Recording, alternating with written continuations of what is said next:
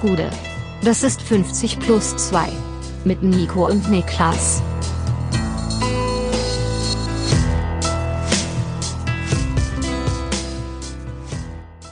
»50 plus 2. Bundesliga-Rückblick vom 26. Spieltag. Mein Name ist Nico Heimer. Bei mir sitzt der Mann, der noch vor zwei Stunden komplett Pavi angegangen ist im Berghain, aber er hat's geschafft, Niklas Levinson. Guten Morgen. Wie läuft dein Clubbing-Sommer? Der Clubsommer 2023 ist eingeläutet. Das, Ist eingeläutet. das Wetter ist perfekt dafür. Ja, ich bin Minus äh, zwei Grad war es gestern Abend, aber die ja, Sonne ist draußen. aber Clubsommer Ja. und ja, ich bin ja, also wir sind ja in der Nähe davon. Ja, ich bin genau. einfach hier rüber spaziert Ja. heute Morgen und man merkt es mir gar nicht an. Nee, überhaupt nicht. Das ist das Gute daran, dass du ja äh, nichts trinkst, nichts anderes konsumierst. Da kannst du einfach aus dem Club in die Podcast-Aufnahme Ja. laufen. Ja. Und wie warst du? Gut, hat echt Spaß gemacht. Also ich habe getanzt und getanzt und getanzt, ähm, als gäbe es keinen Morgen mehr. Also war, war, war, Lachen, wirklich, war wirklich fantastisch. Ja, ich habe ich hab gelacht, getanzt, geweint, Welt. Ja. Was gibt's sonst zu erzählen? Wie war Ja, dein also- Wochenende? Ich muss halt natürlich dieses Club-Narrativ direkt jetzt unter, untergraben mit der Realität. Schade. Denn als wir am Samstag auseinandergingen, Ja. am Samstagabend, Ja. äh, stand ja für mich noch die Frage im Raum, ob ich die schwere Reise zu meinem persönlichen Schicksalsberg antrete. Ins also ins Wedding, ja. In den Ja. Wedding. In den Wedding. In den Wedding, äh, auf eine Party. Ja. Und hatte das ja echt, ähm, hab mir gerungen. Ja. Aber man muss ja sagen, wir sind ja wirklich die, ähm, auch meine sozialen Achsen auf dieser Party unterm Arsch weggebrochen. Wie also, ist denn, wenn ich mal kurz fragen darf, wenn du mit dir selber ringst, wie ist denn dein, dein Rekord gegen dich selbst? Wie meinst du? Gewinnt, gewinnt der innere Schweinehund oder gewinnt das Überwinden des Schweinehunds häufiger bei solchen sozialen Geschichten? Bei Sozialgeschichten ist es, glaube ich, 50-50. Okay. okay. Also, Weil du bist ja gut mit deinem Schweinehund eigentlich. Eigentlich schon, Ja, also ja und ja doch, doch. Also ich habe ihn auch gut Kontakt. im Griff, wenn es ums Thema Sport und Bewegung geht. Aber hier diese Partynummer, wir sind einfach meine sozialen Achsen unterm Arsch weggebrochen. Also Ja. ich wusste, ich kenne das Gastgeberpaar plus noch vier weitere Leute. Ja. Also auch vier gute, also relativ gute Freunde von mir. Ja. Das war so die Ausgangslage. Das ist Und ja nicht wenig. das ist okay, das reicht für eine Party. Das reicht dicke aus, aber bis auf das Gastgeberpaar haben alle anderen vier abgesagt. Äh, Und da war für mich klar, ich muss da hingehen. Und wenn ich da hingehe, ich kann nicht am Rockzipfel der Leute hängen, die mich eingeladen haben den ganzen Abend. ja. Und die Vorstellung, dass ich sowas sagen muss wie, ja, hi Niklas, freut mich. Und ähm, dann fragen muss, was Ja. machst du so? Bist du so? Ja. Und dann auch Gegenfragen stellen muss, Rückfragen, um Interesse auch zu zeigen an der Person, was ja auch fair ist. Ja. Das hat mir wirklich die Tränen in die Augen getrieben, diese Vorstellung. Das ist, das ist, ja, wir haben mit Krügi am Samstag schon drüber gesprochen. Ihr habt da beide richtig, beide so richtige, richtig starke Abneigung. vor, Nicht ne? per se. Ja. Es gibt Momente, Momente und es gibt auch, ne? gibt auch Abende, wo ich da Bock drauf habe. Wo ich sage, ey, ich habe Bock rauszugehen, ein bisschen zu quatschen. Ja. Aber das war so ein Abend, wo ich dachte, ich ertrage das heute nicht, jemanden fragen zu müssen, was er macht. Ja. Und, Und demnach? ähm, habe ich abgesagt, Ja. wo gesagt, ich, ey, ich habe da, ich bin so müde, ich kann nicht. War ich auch. Ja. Und äh, dann habe ich das gemacht, was man am Samstagabend machen sollte. Daheim bleiben. Ja, so ist das. Ähm, ich auch. Ich war am, äh, am Sonntagmorgen, habe ich gesagt, komm, ich mach mal was. Ich fahre mit dem Hund noch mal raus, mach noch mal was Schönes und bin anderthalb Stunden durch den einzigen Regen des Tages gelaufen. äh, ist also insgesamt auf jeden Fall gut aufgegangen, meine Rechnung. Aber was soll man machen? Ansonsten hatten wir einen ganz wunderbaren Bundesligaspieltag. Ähm, Ja. Ich irgendwann irgendwann reden wir noch mal darüber, was RB mit seiner mit der Fußballschule der Bundesliga angetan hat im großen Stil. Vielleicht ist das der schlimmste Schaden, den sie angerichtet haben. Den Tweet habe ich auch, wir wir haben einen Tweet zum Thema beide gesehen, glaube ich, ne? Wo das jemand nochmal aufgegriffen hat, gesagt, ich gucke gerade äh, spanische Liga. 18. gegen 19. und die spielen einen, einen traumhaften Fußball und ich habe am Wochenende, weil ich auch zufällig einfach durch hab laufen lassen, relativ viel La Liga gesehen, gesehen im Sinne von laufen gelassen und es ist absolut wahr und ja, Und also, das es RB Gegenpressing tut gibt weh. natürlich in jeder Liga Gemüsemannschaften, in jeder Natürlich. Liga Mannschaften, die wenig damit daran, Interesse daran haben, mit Ball irgendwas zu gestalten. Aber es ist schon so, wenn man sich die Konferenz angeschaut hat, wenn man dann, und also das waren sogar noch Mannschaften, die auf dem Papier zumindest das wollen würden, Köln gegen Gladbach geschaut hat, es war schon zäh. An der Ja. einen oder anderen Stelle war es schon zäh, Ja. aber vielleicht starten wir erstmal mit dem Freitag rein. Und das Da war auch ja, nicht ganz unzäh. Jedenfalls Ja. nicht für mich. Eintracht Frankfurt gegen den VfL aus Bochum. Heimspiel für die Eintracht. Wir wissen alle, äh, es ging darum, wieder in die Spur zu kommen. Und das Spiel endet 1 zu 1. Ähm, ja, und ja, das Gegentor ist, die Eintracht startet gut rein, kassiert dann nach einem Standard überraschenderweise ein Gegentor. Coach Glasner sagt selbst, eine never-ending Story. Und genau wie gegen Union bleibt eine weiterhin ordentliche Leistung ähm, und wieder keine Punkte.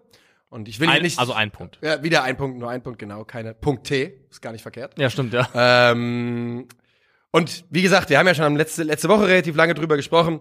Aber ich finde auch nochmal, wer Krösche im Sportstudio dann gesehen hat am Samstag, der weiß auch, Europa wäre nicht unwichtig für die Eintracht. Nee, ich, ich habe ihn auch gesehen tatsächlich. Ja. Und ich glaube auch, dass das so auf mindestens im Subtext durchgeschwungen ist, dass der internationale Wettbewerb, zumindest wenn man diese Entwicklung weiter vorantreiben möchte, Nicht schlecht wäre. nicht schlecht wäre, ja. Also jetzt hast du schon angesprochen, es ist halt zweimal in Folge jetzt, finde ich, gegen Union und auch gegen Bochum sind das Ergebnisse, die der Eintracht als Gesamtleistung nicht gerecht werden in den Spielen. Nee. Also vor allem hier in dem Spiel nicht. Ähm, denn, also Bochum hat ja in tatsächlich handfesten Torchancen über die Szene hinaus, in der der Ball dann auch letztendlich reingeht, über den Abpraller von Trapp äh, Asano, letztendlich einfach auch nicht viel gemacht. Hinten raus hatten sie nochmal einen Freistoß und einen Kopfball. Gut, der Stöger-Freistoß, aber im Sinne Und von, dass sie sich jetzt groß auf erspielt hätten, Nö. kann man auf Gesamtbetrachtung diese 90 Minuten nicht behaupten. Ähm, insofern ist das sehr, sehr bitter. Ich finde auch, dass die Eintracht eigentlich eine, eine sehr gute Spielerlage hatte, immer wieder gut äh, die Bochumer überspielen konnte und in die Tiefe gekommen ist. Also für mich ein gutes Exemplar dafür war die 30. Minute. Das war für mich so ein Textbook, wie die Eintracht aufgebaut hat im Spiel. Da war Indika sehr, sehr breit, also links raus am Ball. Götze zieht Losila ähm, aus dem Zentrum auf die Außen. Boré kommt entgegen, kriegt einen flachen Diagonalpass von äh, Endika in den Fuß, der lässt klatschen auf Götze, direkt in die Tiefe hinter die Abwehr versuchen zu kommen. Und dieses Muster hat immer wieder gut funktioniert. Philipp Max ist immer wieder in gute Position gekommen zum Flanken. Also ich finde, eigentlich kann man der Eintracht, also spielstrukturtechnisch, nicht wahnsinnig viel vorwerfen. Nee, Oliver Glasner hat sich ja auch wirklich sehr, sehr positiv über die Mannschaft geäußert nach dem Spiel, wo man aber auch gemerkt hat, ja, der, der wusste halt auch, der musste sich selbst ein bisschen einfangen nach den letzten Wochen. Ähm, aber was mir trotzdem gefehlt hat, war halt so, der allerletzte Ball hat halt immer gefehlt bei der Eintracht, ne? Weil wenn man guckt, wenn es jetzt um konkrete große Abschusschancen geht, waren es halt auch nur drei oder vier, vielleicht fünf in diesem Spiel. Ich erinnere mich früh an Boré, der, Ja. den, der den Ball in den Fuß bekommt, der ihn ein bisschen überrascht. Moani kurz nach der Halbzeit, kurz vor der Halbzeit irgendwie sowas um den Dreh. Ähm, aber natürlich insgesamt die Eintracht mit über drei Expected Goals, da hatte man sich durchaus einige Chancen erspielt, aber es blieb dann nur beim Elfmeter-Tor durch Kolumuani. Ähm, und das nach einem Fall von Ordetz. Ich glaube, da müssen wir nicht drüber reden. Nee. Das war ein klarer Elfmeter. Äh, Kolumani macht ihn selbst. Und ja, die Eintracht läuft danach so ein bisschen an, ist dominant. Und in Minute 83, Dominik Heinz äh, kriegt den Ball an die Stützhand. Keine Ahnung, er grätscht, um eine Flanke zu verhindern. Und der Ball geht an den Oberarm. Und ich sag's ganz ehrlich, das ist für mich unter nicht-Bundesliga-Handregeln der letzten Jahre, würde ich den eigentlich nicht gepfiffen sehen. Das ist eigentlich kein Elfmeter für mich. Für mich auch nicht. Aber in der Liga, wie er jetzt die letzten Jahre war, habe ich ganz fest mit dem Elfer gerechnet. Den gab's nicht und den gab's das war auch, war auch in Ordnung. Ähm, ich kann verstehen, dass man, dass man sich, sich ihn wünscht und auch erhofft. Der wäre auch extrem wichtig gewesen. Aber ich muss sagen, also ich kann damit leben, dass es so entschieden wurde, wie es entschieden wurde.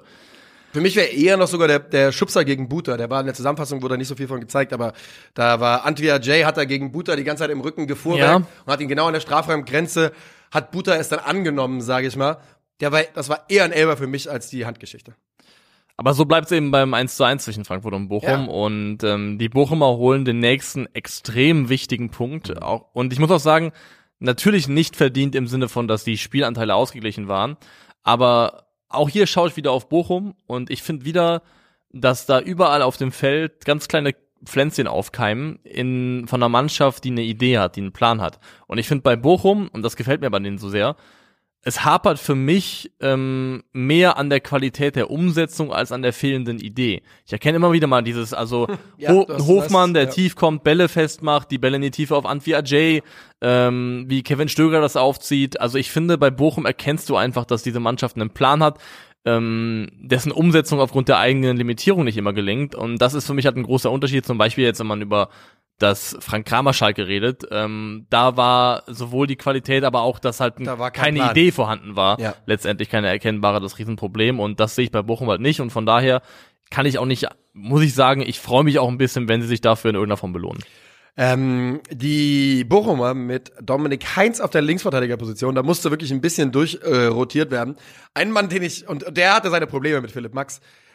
Konstantinos Staphylidis hat auf der anderen Seite Buta alles genommen, was er so hatte und auch Boré, wenn er auf ihn zukam. Staphylidis hat mir für einen Gegner von der Eintracht sehr, sehr gut gefallen. Ja. Und noch ein Satz zu Rafael Santos Boré. Es ist Wahnsinn, was das für ein, das ist einer von den Jungs, die wo du das Ego hegen und pflegen musst. Weißt du, was ich meine?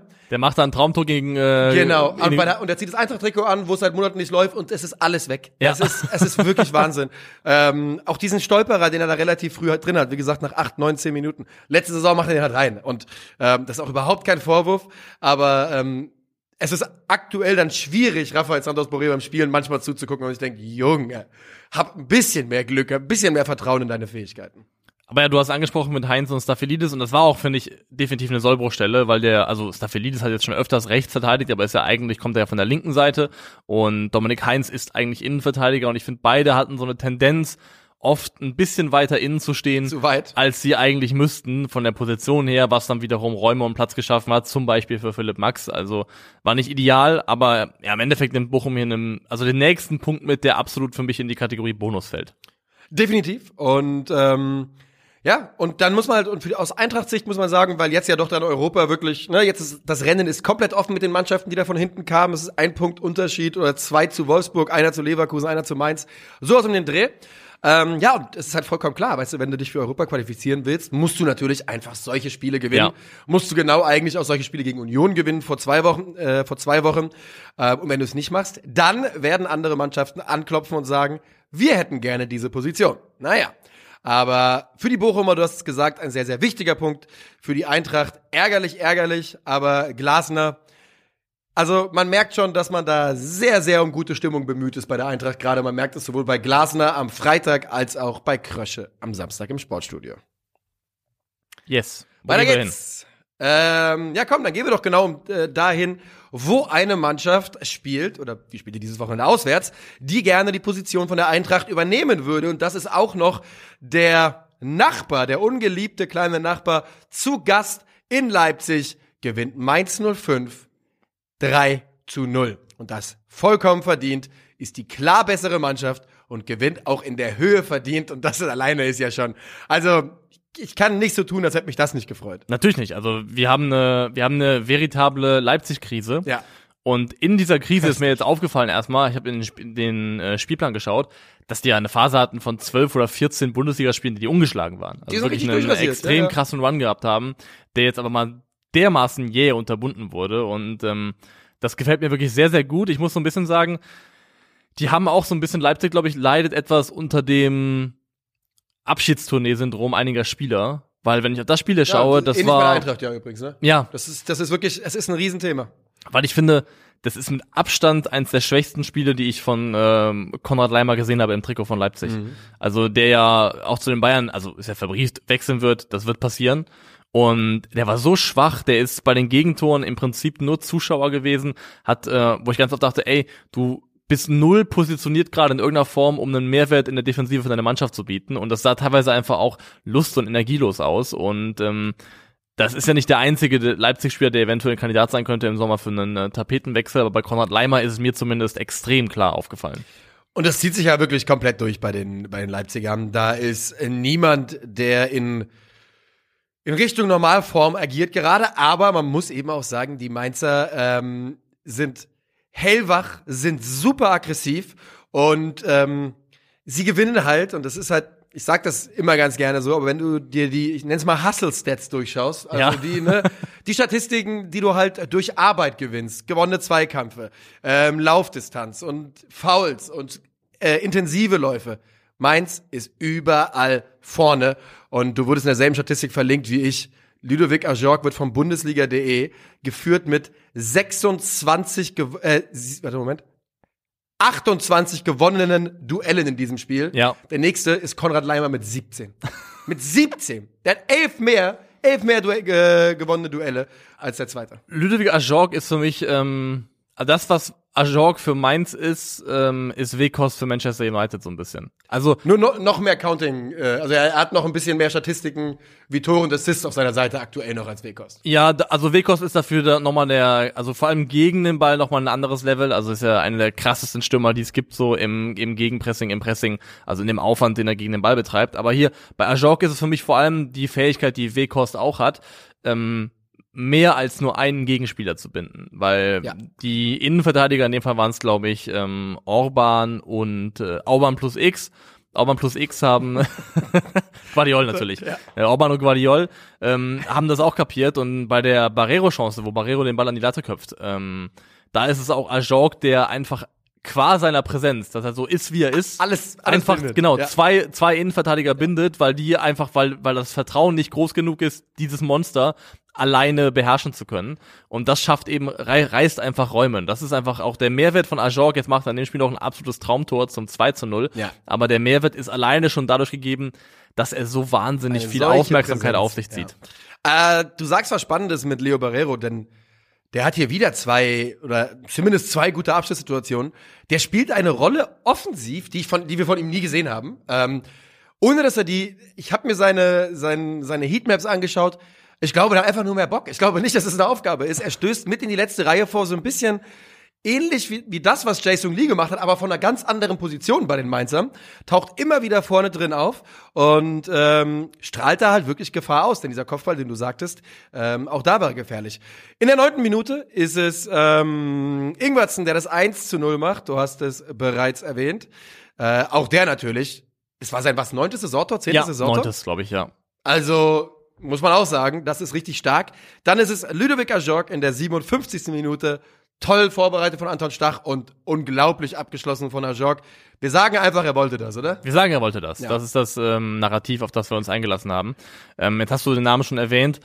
Anton Stach hat ja hier nicht im zentralen Mittelfeld gespielt, das war ja Chor- und Barrero-Gebiet. Ja. Und dafür auf einer dieser Halbpositionen. Hat das da auch fantastisch gemacht. Also war wirklich, finde ich, auch ein absoluter Nachweis seiner Vielseitigkeit. War einer der, Der besten, besten Mainzer. Definitiv. Und äh, die Qualität seiner Hereingaben, also jetzt beim, beim Tor von Ajorg, aber auch davor schon, die Flanke für Barrero kam, glaube ich, auch von ihm. Also hat wirklich, äh, ich glaube, ich habe vier Chancen kreiert in dem Spiel. Ähm, extrem starke Leistung mal wieder, finde ich. Ja, ähm, also generell, diese Doppel, ich nenne es mal zehn, dieser Halb, Halbraum-Zehner, die äh, Ingwertsen und Stach da geben. Man muss halt sagen, also Stach war super. Ingwertsen war halt auch brutal in diesem Spiel, war, Ja. hat, das, hat das wirklich richtig stark gemacht. Und die Mainzer lassen RB wirklich keine Chance. Man hat dieses Spiel geschaut und wenn man nichts gewusst hätte, wenn man nichts über die Bundesliga weiß, dann denkt man ganz klar, dass Mainz 05 das Top-Team ist. Ähm, wenn natürlich auch mit einem, ich sag mal, Spielansatz, der RB ist halt ins, ins offene Messer gelaufen. Ne? Die haben 70 Prozent Ballbesitz und trotzdem Ja. machen halt nichts damit. Die machen sehr, sehr wenig damit. Und ich möchte nochmal auf, einmal auf Barrero zurückschwenken. Du Ja. bist ja großer. Barrero-Fan schon seit langem. Und wenn Spieler in der Mannschaft, die Mainz 05 spielen, Mittelfeldspieler vor allem zum Beispiel, dann sind die ähm, Statistiken mit Ball, die am Ende ausgespuckt werden, die sehen zumindest oberflächlich sehr, sehr schwach aus meistens. Weil das eine Mannschaft ist, die super direkt spielt, oft auch wenig den Ball hat, viel Risiko drin hat. Das heißt, die Passquoten, die da rauskommen, die sehen meistens ziemlich unterirdisch aus. Aber es ist immer eine ganz wichtige und entscheidende Frage, ähm, ist das, was am Ende da auf dem Papier steht für den Spieler, ist das Ausdruck tatsächlicher, sag ich mal, Grenzen in seinen Fähigkeiten oder ist es Ausdruck eines Systems, in dem er spielt, das diese Ergebnisse produziert? Und ähm, bei Barrero war ich mir erst nicht sicher, aber meine Tendenz geht, je länger die Saison auch läuft und je mehr ich immer Mainz sehe, mehr in Richtung von auch jemand, der definitiv ganz viel Luft noch hat, sich zu entwickeln Definitiv. und der also, wo es nicht Ausdruck ist von etwas, was er vielleicht nicht kann, sondern von dem System, das in Mainz gespielt wird. Ich habe gerade seine FBref-Statistiken mal aufgerufen und ich glaube, finde, die beschreiben es sehr, sehr gut, denn da sieht man gerade in den Defensivstatistiken und auch dann, also in Defensivstatistiken, ich rede von äh, abgefangenen Bällen, Blocks und Tackles, aber auch von den Offensivstatistiken, die sind alle in Ordnung. Aber wenn du dann auf die Volumenstatistiken guckst, also versuchte Pässe etc., da ist er wirklich im untersten Prozent. Ja. Ne? Und das spricht schon, spricht schon stark dafür, dass es auch am System der Mainzer liegt, auf jeden Fall. Und ich halte Barrero für einen Spieler, der, ähm, der, ich meine, der Junge ist was, 23 jetzt? Ähm, Gerade geworden, ich glaube vor zwei, drei Monaten 23 Ja, geworden. Anfang Januar. Also ich kann mir absolut vorstellen, dass der auf europäischem Level agiert in, äh, in seiner Karriere noch. Ich sehe es auf jeden Fall und finde, das ist ein sehr, sehr ein toller Spieler, weil er, weil er so eine uneitle Art und Weise hat, Fußball zu spielen, Ja, ohne Anspruch, selbst zu glänzen in irgendeiner Form. Und das ist einfach viel, viel wert, wenn man so jemanden hat. Mainz 05 schlägt Leipzig 3 zu 0. Mö- Möchten wir noch was äh, loswerden über Leipzig oder sowas? Noch zwei Gedanken habe ich. Ähm, also ich habe übrigens aufgeschrieben, Mainz läuft acht Kilometer mehr in diesem Spiel. Ähm, Ajorg mit vier Scorern in den letzten fünf Bundesligaspielen. Und was darüber so ein bisschen verloren geht, ist, Auch der zweite Wintertransfer, Hans Olsen, hm, das ist wahrscheinlich komplett falsch ausgesprochen. Ja. ja. Ähm, bis auf das erste Spiel, jedes Spiel von Anfang an und nur eines über, nicht über 90 Minuten, der ist reinmarschiert in diese Startelf und seit er dabei ist, läuft es bei Mainz 05 brutal gut. Also auch der ist ein elementarer Faktor des Aufschwungs der Mainzer. Definitiv. Und es ist natürlich immer, also du redest tendenziell immer am meisten über Offensivneuzugänge, weil die halt Dinge machen, die halt auffallen. Tore schießen, Ja. Tore vorbereiten. Aber Hans Olsen, Horsch Olsen macht das auf jeden Fall sehr, sehr gut. Und die Mainzer sind für mich, wenn ich jetzt gerade schaue auf die Tabelle und die Teams, die da in dieser in diesem Kampf jetzt drinne stecken, um erstmal gefühlt noch Platz 6, kann ja eventuell auch sein, dass die Leipziger sogar noch mit da reingezogen werden.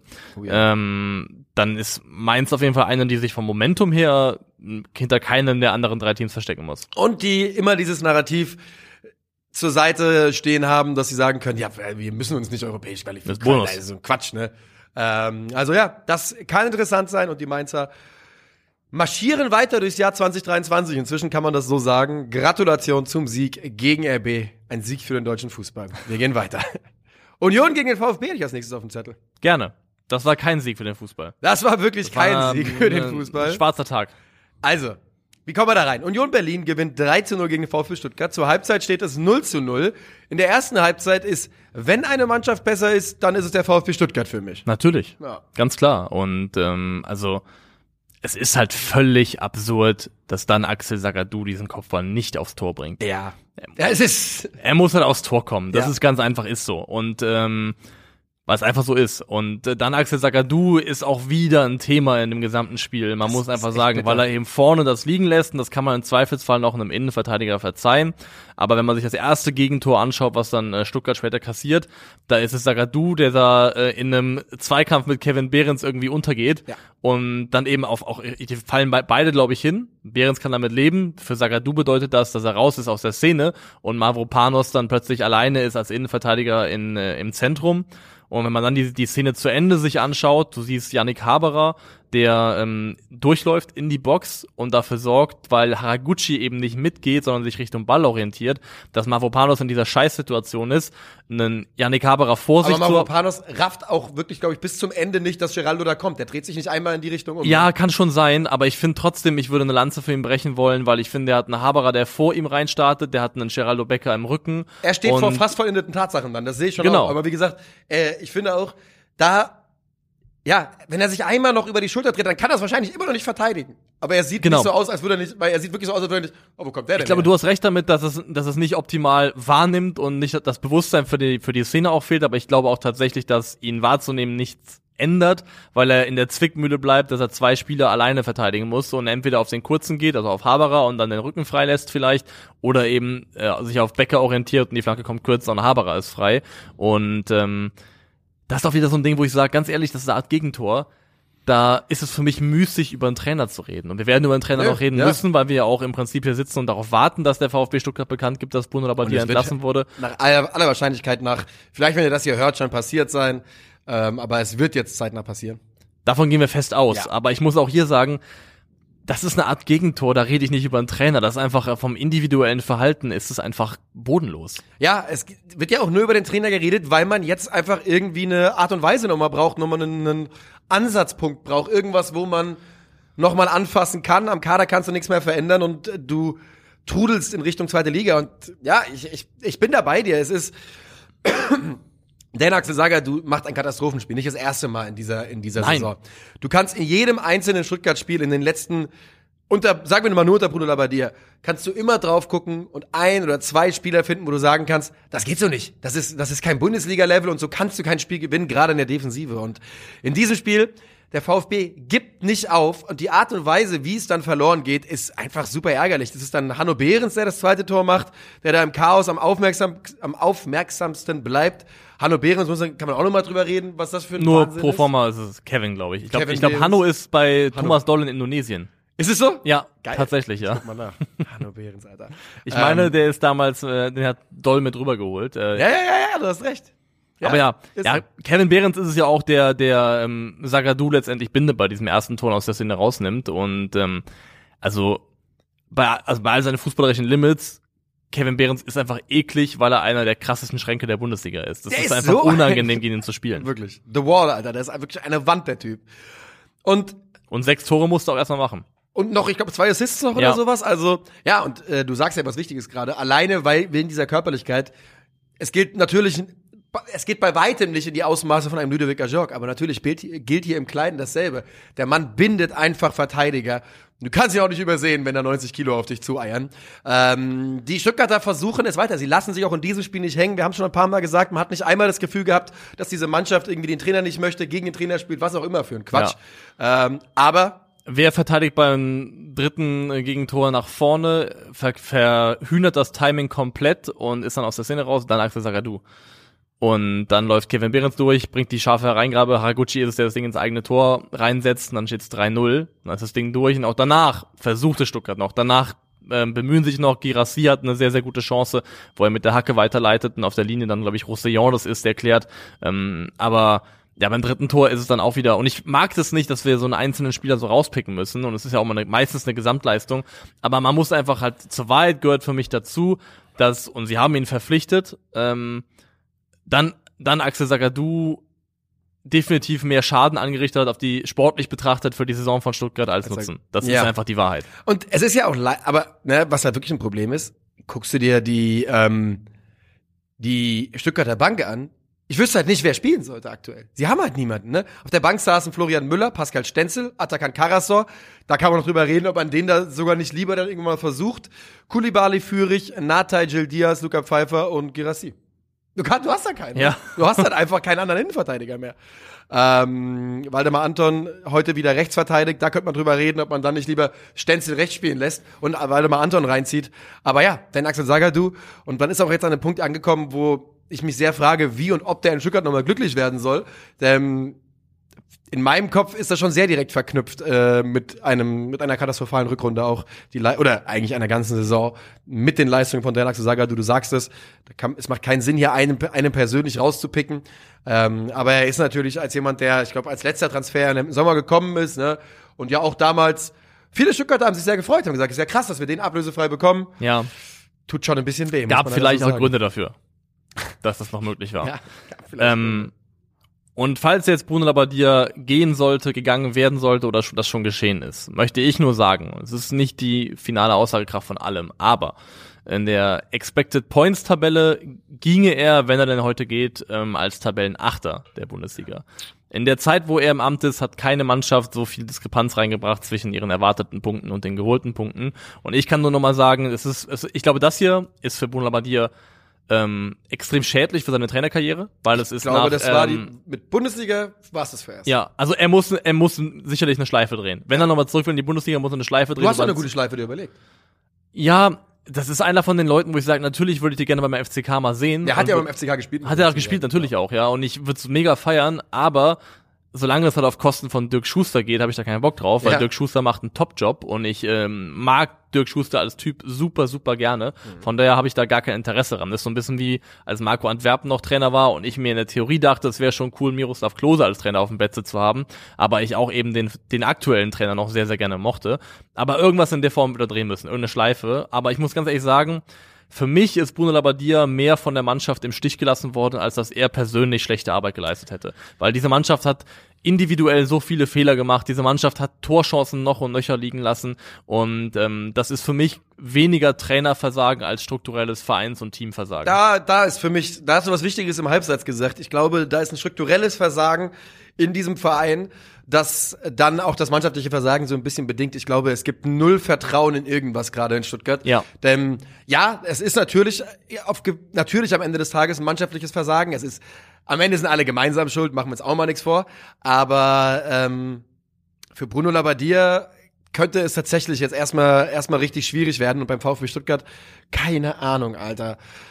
Mir fehlt wirklich ein bisschen die Fantasie, wie der VfB ähm, in der Liga bleiben soll aktuell. Jetzt der neue der neue Besen muss dann gut kehren. Sehr es gut sind kehren, ja ja. nur es sind ja nur fünf Punkte auf die TSG Hoffenheim. Inzwischen geht da unten ja leider ein bisschen eine Lücke auf mit Mannschaften auf den Abstiegsplätzen.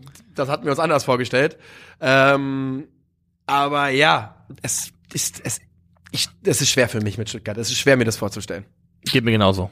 Mal gucken, mal gucken, wer der neue Trainer wird. Wir werden es erleben. Weiter gehen wir im Text und wir gehen zum anderen Verein aus Berlin und einem anderen Verein aus Baden-Württemberg. Die Hertha ist zu Gast in Freiburg und macht da ein brillantes Auswärtsspiel. Sandro Schwarz ist nicht tot zu kriegen. Nee. Immer wenn er RADW ist, also Ja. Rücken an der Wand, dann äh, ist sein Team auch für ihn da. Ist so. Muss man wirklich sagen. Also die Mannschaft hat bisher immer dann geliefert, wenn man dachte, okay, wenn das hier in die Hose geht, dann könnte es Sandro Schwarz wirklich Alle Job- für Sandro. alle für Sandro jobtechnisch an den Kragen gehen. Ja. Und ähm, auch hier wieder, also wahrscheinlich das beste Auswärtsspiel, das die Hertha in der laufenden Saison gemacht hat.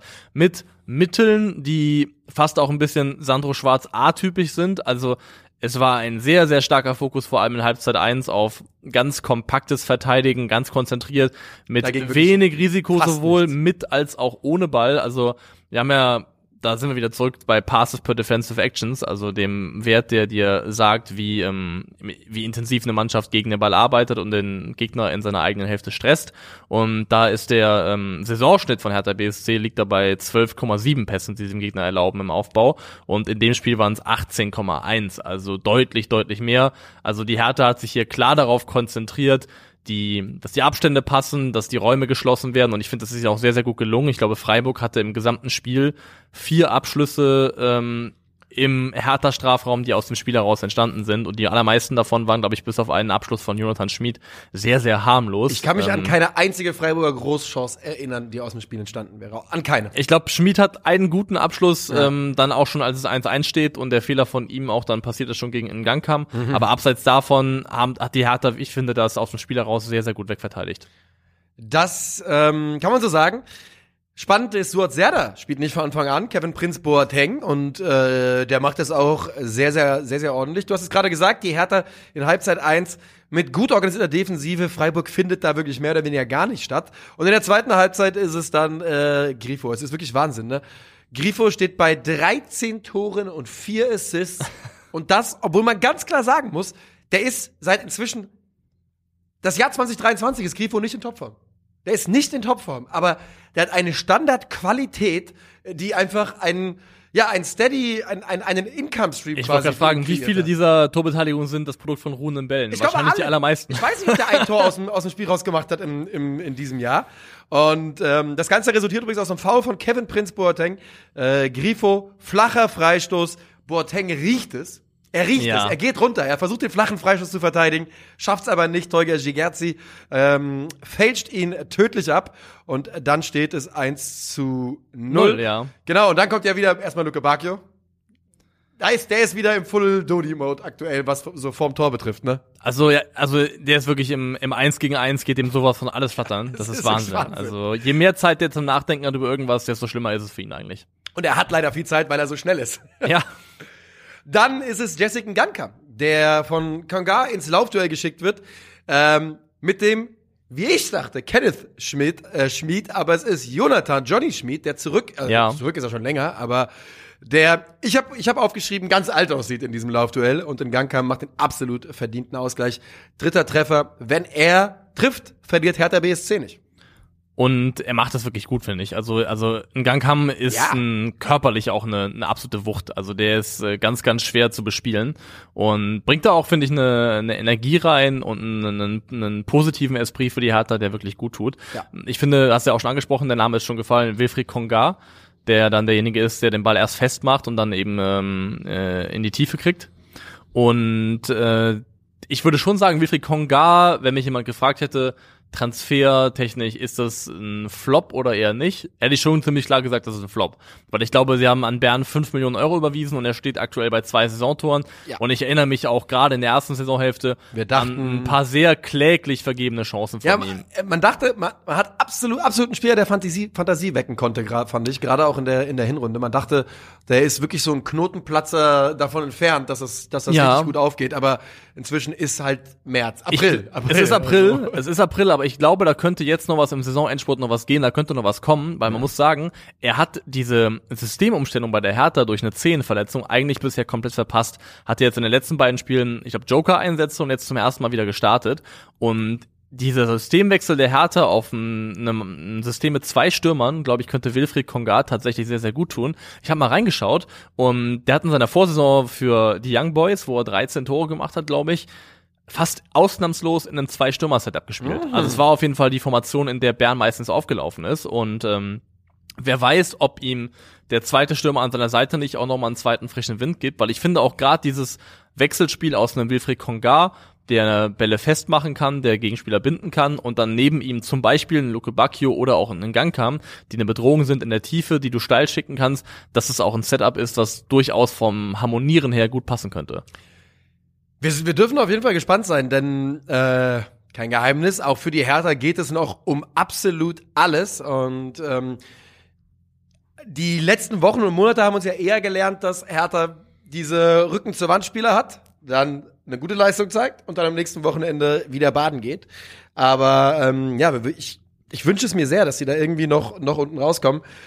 Und mein Gefühl ist wirklich, dass man mit einem Guncam nur so, also wirklich halt so ein bisschen auch symbolischen Spieler hat, der da aus der eigenen Jugend kommt, der von einer schweren Verletzung zurückkommt, ja. in Berlin geboren. Und wie gesagt, wenn er trifft, verlieren sie nicht. Und der was mitbringt, was keiner hat, der hat eine Geschwindigkeit, der hast, du hast es schon gesagt, der hat einen Körper. Ich äh, erinnere mich, so, ich fühle mich sofort an Brobbery erinnert, so, so heißt er doch, ne? Bro Brobby? Brian Brobbery? Ja. Brobby, weißt, wen ich meine. Ähm, aber auch jemand, der so eins gerade über 1,80 ist, aber trotzdem eine körperliche Gewalt mitbringt, ähm, wo es egal ist, ob der Gegenspieler 10 cm größer ist, weil das musst du erstmal stoppen, was ja. der Junge da hat. Und ja, mh, hm, keine Ahnung. Also mein Bauchgefühl ist bei Hertha, aber das habe ich auch schon ein paar Mal diese Saison gesagt, dass es eher in die richtige Richtung jetzt gehen sollte. Tendenz ja. Meine Befürchtung ist trotzdem, dass am Ende es eine also ich glaube, und das, da, da geht ja auch die tabellarische Entwicklung gerade hin, dass Stuttgart, Schalke und Hertha die drei Mannschaften sind, ne? die die Relegation unter sich ausmachen. Ja. Und dass man so oder so zwei von diesen drei Teams, von denen man eigentlich sagen würde, man will alle in der Bundesliga behalten.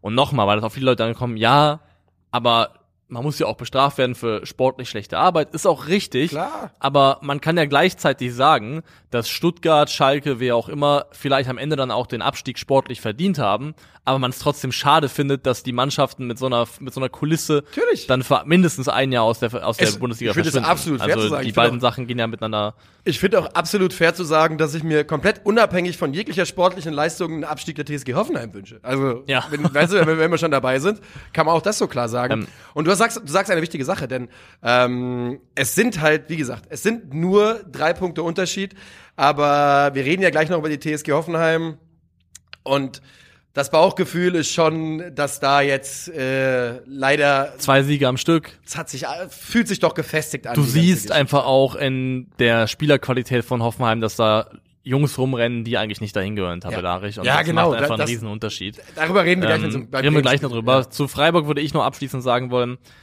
also Vincenzo Grifo ist nach Ginter der Spieler gewesen auf dem Feld auch mit dem meisten Ball, Ballbesitz aller Spieler. Ja. Und zu Grifo, und der macht das schon, ist als Kreativstrategie mit Ball einfach ein bisschen wenig und leider ist Freiburg aktuell nicht wahnsinnig viel mehr als das. Aber es reicht sagen, ja. Es, es, reicht irgendwo, aber ich finde schon, dass du gerade auch in der zweiten Saisonhälfte schon bei Freiburg einen merklichen, ja. eine gewisse Entzauberung merkst und wenn man zum Beispiel schaut auf Nikolas Höfler und äh, Maxi Eggestein, die ein gegen den Ball vor allem ein diszipliniertes, äh, solides Duo bilden, das Offensiv-Output der beiden ist halt trotzdem sehr, sehr limitiert. Also wenn man jetzt auf schusskreierende Aktionen schaut, da hast du ähm, Höfler unter den äh, unteren 15 Prozent und Eggestein unter den unteren 34 Prozent für Mittelfeldspieler in Europa. Und ich würde mir wünschen, als vielleicht auch Entwicklungsschritt für die kommende Saison, je nachdem, wo Freiburg vielleicht spielt, auch Champions League, ähm, dass vielleicht fürs Mittelfeldzentrum jemand dazukommt, der ein bisschen mehr Esprit, ein bisschen mehr Spielwitz reinbringt. Also eine etwas, eine Dimension mit mit Ball, die dafür sorgt, dass vielleicht auch die Abhängigkeit von Vincenzo Grifo ein bisschen weniger wird. Ja, man, die mangeln, der mangelnde Offensiv-Output macht sich ja auch, guck mal auf die Tabelle, ne? Die äh, Freiburger liegen bei 39 erzielten Treffern auf Platz äh, und stehen ja auf Platz 4 der Tabelle, wenn wir kurz durchgehen. Bayern hat 76 auf Platz 1, Dortmund hat 57, dann ja, kommt Union mit 41 Treffern, aber wenn du dann guckst, die nächste Mannschaft, Freiburg wie gesagt 39 Treffer, die nächste Mannschaft, die weniger als 40 hat, ist der FC Augsburg auf Platz 12. Ja. Ähm, also das ist schon einfach keine, kein Feuerwerk, was man da geboten bekommt. Das ist ja, es ist halt Knäckebrot, aber es reicht halt scheinbar zum, zum Überleben in Freiburg. Man, man äh, kommt damit durch. Und inzwischen ja, deutet da viel auf die erste Champions League Qualifikation. Also ich vermute mal, es ist die erste. Ich kann mich nicht an Freiburg in der Champions League nee, äh, Das erinnern. müsste ziemlich sicher die erste sein. Ja. Und damit würde ich sagen, gehen wir weiter. Wir gehen zu Wolfsburg gegen den FCA. Was ein Leckerbissen von, von der Ansetzung alleine schon. Maxi Arnold, der Spieler des Spiels, ein ganz wunderbares Eigentor früh im Spiel, gegen die eigene Laufrichtung, ohne jeglichen Gegnerdruck, perfekt über den Kopf rutschen lassen, den Ball. Viel besser kann man ihn nicht selbst einschädeln. Nee. Also, wenn, wenn man, wenn ich daran glauben würde, dass Spieler Spiele verschieben, wäre wär das was, wo ich sagen würde, da, genau so musst du es machen, weil es war ja perfekt. also, es war ja perfekt. Wenn, man, wenn ich nicht wissen würde, dass Maxi Arnold das bewusst nicht kann am anderen Ende, weil er niemals in der Box ist, wenn die Standards kommen, weil er sie selbst schlägt. Ja. Also es sieht einfach sehr, sehr doof aus an dem Moment und es wird noch döfer. Doofer? Dümmer. Keine Ahnung. Gibt es eine Steigerung von dumm, ja? Also dumm, dümmer am dümmsten. Das Eigentlich gibt schon, es, oder? ja. Ja. Ähm, aber doof, doofer. Aber am doofsten klingt dumm. Ja, klingt, Klingt dumm, doof. ja. Klingt doof. Ähm, weil Wolfsburg kriegt dann einen Elfmeter zugesprochen und der ist auch absolut korrekt, weil Wimmer ganz klar in der Box getroffen wird. Ja. Und Arnold verschießt dann, glaube ich, jetzt den vielleicht sogar zweiten in Folge, aber mindestens mal den zweiten in der Saison. Also hat definitiv schon Den zweiten in der ja. Saison, auf jeden Fall, ja. Ich Zwei kann- Elfmeter es könnte verschossen. der zweite in Folge sein, ja. kann man jetzt spätestens jetzt, glaube ich, über den Wechsel des Schützen nachdenken zum nächsten Mal. Aber ja, Maxi Arnold hat ja, glaube ich, selber gesagt, dass er einen Tag erlebt hat, vor allem die erste Halbzeit, die so für ihn persönlich so dermaßen beschissen war, wie er, glaube ich, gesagt hat, selbst in der Jugend nicht erlebt hat. Und ja. ähm, Bitte. ja, Aber also, so hatte ich, hatte ich nicht wahrgenommen, dass es äh, so furchtbar war für ihn. Aber ja, also, natürlich. wie, also ich meine, er macht, macht ein ein Eigentor und verschießt einen Elfmeter. klar. Natürlich ist es furchtbar. Aber Also, glaubst du nicht, dass man sowas in der Jugend mal erlebt hat? Ein Eigentor machen? ich weiß nicht, wenn du auch gerade wie Maxi Arnold ja auch ein Hochbegabter bist in der Jugend, der meistens immer so ein bisschen über dem, äh, also besser ist als der Rest, dann hast du vielleicht solche Tage nicht so oft erlebt. Ja, das kann schon sein. Das kann schon sein. Ähm, Die Sonne lacht so schadenfroh an Tagen wie diesen. das war das. Das war eine wilde Zeit, als äh, Fettes Brot aus Ja. dem Nichts nochmal Comeback gemacht hat, 2009, 2010. Ähm, so, jetzt gehen wir das Ganze aber mal durch. Es läuft folgendermaßen ab. Die äh, Augsburger gehen also in Führung durch ein eigentliches Eigentor von Maxi Arnold. Dann verschießt er den Elfmeter nach 21 Minuten. Und nach 32 Minuten Berischer und Engels große Betonung. Also erstmal toller Abschluss von Berischer. Aus dem Lauf, langes Eck, trocken, im Stile eines Spitzenstürmers. Aber wie Engels den Ball erackert und vorbereitet für 100.000 Euro. Wir haben schon ein paar Mal gesagt, was ein Einkauf. Das ist, also, das ist ein Spieler, der Das ist das Beste, was Augsburg gemacht hat, seit ich sie kenne. wahrscheinlich schon, ja. Also, das ist ein Spieler, der gehört von den Qualitäten, die er jetzt schon zeigt, in der kurzen Zeit, die er Bundesliga spielt, in dem Alter, wo du denkst, das gehört eigentlich nicht ins Mittelfeld vom FC Augsburg. Und es ist komplett, Also- ich, ich raffe nicht, was passiert ist in Belgien. Weißt du? nee. Wie, also wie ist er durchgerutscht? Warum durfte der für 100.000 gehen? Was hat er gemacht? Also hat er irgendwie seinen Mitspieler in die Schuhe gekackt? Wieso durfte der? Aber er ist auch positionstechnisch quasi umgestellt worden, oder? Er war, glaube ich, ursprünglich kein äh, zentraler Mittelfeldspieler. Kann das sein in Belgien, dass er da eine das- andere Position gespielt hat? ich bin in der Live-Recherche. Ähm, welche denn?